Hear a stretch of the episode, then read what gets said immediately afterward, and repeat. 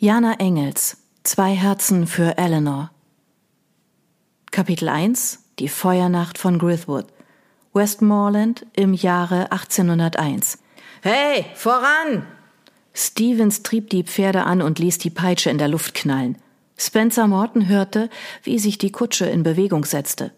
Ohne ihn, den Earl of Featherington Worth, wohlgemerkt, denn Spencer Morton hatte es nicht eilig, nach Hause zu gelangen. Auch wenn er es nicht offen zugab, so kroch ihm die Angst von Stunde zu Stunde tiefer in die Knochen und wurden die Stimmen in seinem Kopf immer lauter.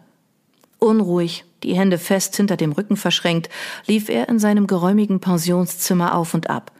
Die Sohlen seiner Stiefel krachten dabei hart auf den Dielenboden. Einige Male hatte Spencer das offene Fenster passiert. Nun blieb er stehen und sah der Kutsche, die sich bereits in beträchtlicher Entfernung befand, nach. Zügig bewegte sich das Gefährt den mattgrünen Hügel hinauf und würde schon bald dahinter verschwunden sein. Ein lauer Windstoß fand seinen Weg ins Zimmer und streifte Spencers Wangen, das graue dünne Haar und den ebenfalls ergrauten Backenbart. Er verzog missbilligend das Gesicht. Dann nahm er seine goldene Taschenuhr hervor und warf einen Blick darauf.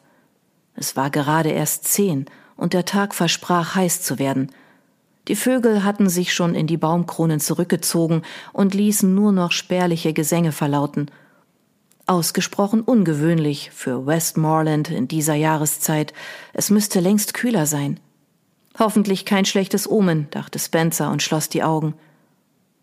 Beinahe sechs Monate war er fort gewesen und wusste nicht, was ihn zu Hause erwartete. War ihm das Schicksal endlich wohlgesonnen? Was, wenn nicht?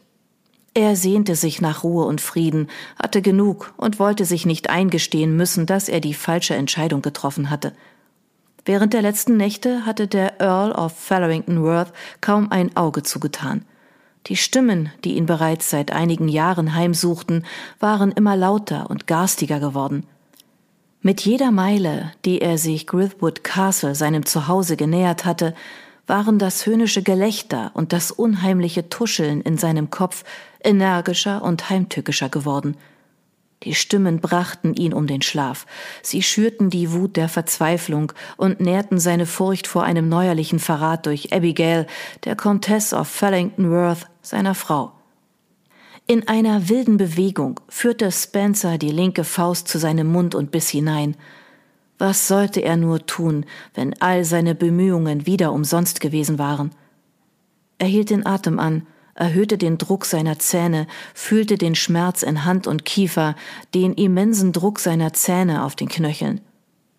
Nach einigen Sekunden der Stille öffnete er die Augen, lockerte den Biss, nahm die linke Faust aus dem Mund und öffnete die Hand vorsichtig. Der Schmerz ließ nach, und Spencer ließ die Uhr, die er noch immer in der anderen Hand gehalten hatte, in seiner Westentasche verschwinden. Im nächsten Augenblick lagen beide Arme wieder fest verschränkt hinter seinem Rücken, und er gab sich der Hoffnung hin. Vielleicht machte er sich dieses Mal gänzlich unnötig Sorgen. Der Earl ließ seinen Blick erneut aus dem Fenster über den entfernten Hügel gleiten. Er konnte die Kutsche nicht mehr ausmachen. Sie war seinem Sichtfeld entschwunden und würde schon bald auf Grithwood Castle, der mächtigen Festung des Earls, eintreffen. Ich sollte das Fenster schließen und verdunkeln lassen, um der Hitze zu entgehen, dachte Spencer, fürchtete jedoch im nächsten Augenblick die beklemmende Wirkung, die ein geschlossener Raum auf ihn hatte. Er trat an das Schreibpult, richtete sich kerzengerade auf und läutete nachdrücklich. Kurz darauf erschien ein dünnes, hochgewachsenes Dienstmädchen. Sie trat lautlos ein und knickste ergeben. Sie wünschen, my Lord? Mit brüchiger Stimme, den Blick auf den Boden geheftet, erwartete sie seine Anweisungen. Spencer versteifte sich und verzog angewidert das Gesicht. Sie ist größer als du, meldete sich garstig eine der Stimmen in seinem Kopf und stachelte seinen Zorn an. Sie verspottet dich. Willst du dir das etwa gefallen lassen? Frühstück, raunte Spencer das Mädchen an und hoffte damit die Stimme zu übertönen. Ich nehme Tee und Scones. Sehr wohl. Das Mädchen schickte sich an, das Zimmer zu verlassen, doch Spencers Kehle entfuhr ein rauer Schrei. Halt! Er zerquetschte mit der linken beinahe die Finger der rechten Hand hinter seinem Rücken. Durch das vor seinem Auge festgeklemmte Monokel sah er das Mädchen geringschätzig an. Wie immer, wenn er auf Menschen traf, die ihn vom Wuchs her überragten, erfasste ihn grausames Unbehagen. Dabei war es vollkommen unerheblich, welchem Stand sein Gegenüber angehörte, und dass Spencer selbst der Earl of Featherington Worth war. Spencer fühlte sich klein und ohnmächtig, hasste die Stimmen, die ihn immer wieder mit Nachdruck an seine Unzulänglichkeit erinnerten, und gab sich deshalb redlich Mühe, sein inneres Elend mit groben Umgangsformen zu überspielen. Mit gutem Willen maß er gerade einmal fünf Fuß. Es war unnötig zu erklären, dass die meisten erwachsenen Menschen, auf die er traf, größer waren. Zudem zeichnete sich sein Körper durch eine sehnige, drahtige Gestalt aus. Graues Haar und Bart rahmten das vom Alter durchfurchte Gesicht, die Tränensäcke traten besonders deutlich hervor, und in seinen fast schwarzen Augen glitzerte eine beängstigende Kälte. Sie ließ keinen Zweifel daran, dass Spencer Morton ein gefährlicher Mann war. Der Blick des Dienstmädchens blieb starr auf den Holzboden gerichtet, die Farbe war ihr aus dem Gesicht gewichen, die Atmung ging unter den hängenden Schultern schnell und flach.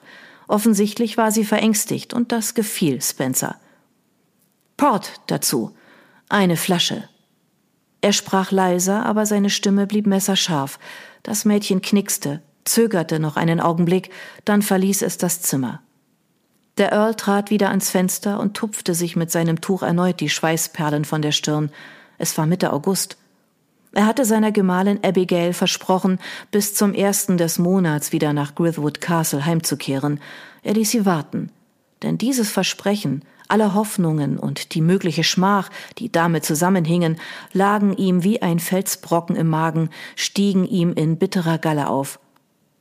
Lass uns noch ein paar Tage fernbleiben, riet die Stimme in seinem Kopf. Besser noch, lass uns umkehren, fiel eine andere ein, doch dieses Mal bemühte sich der Earl nicht nachzugeben.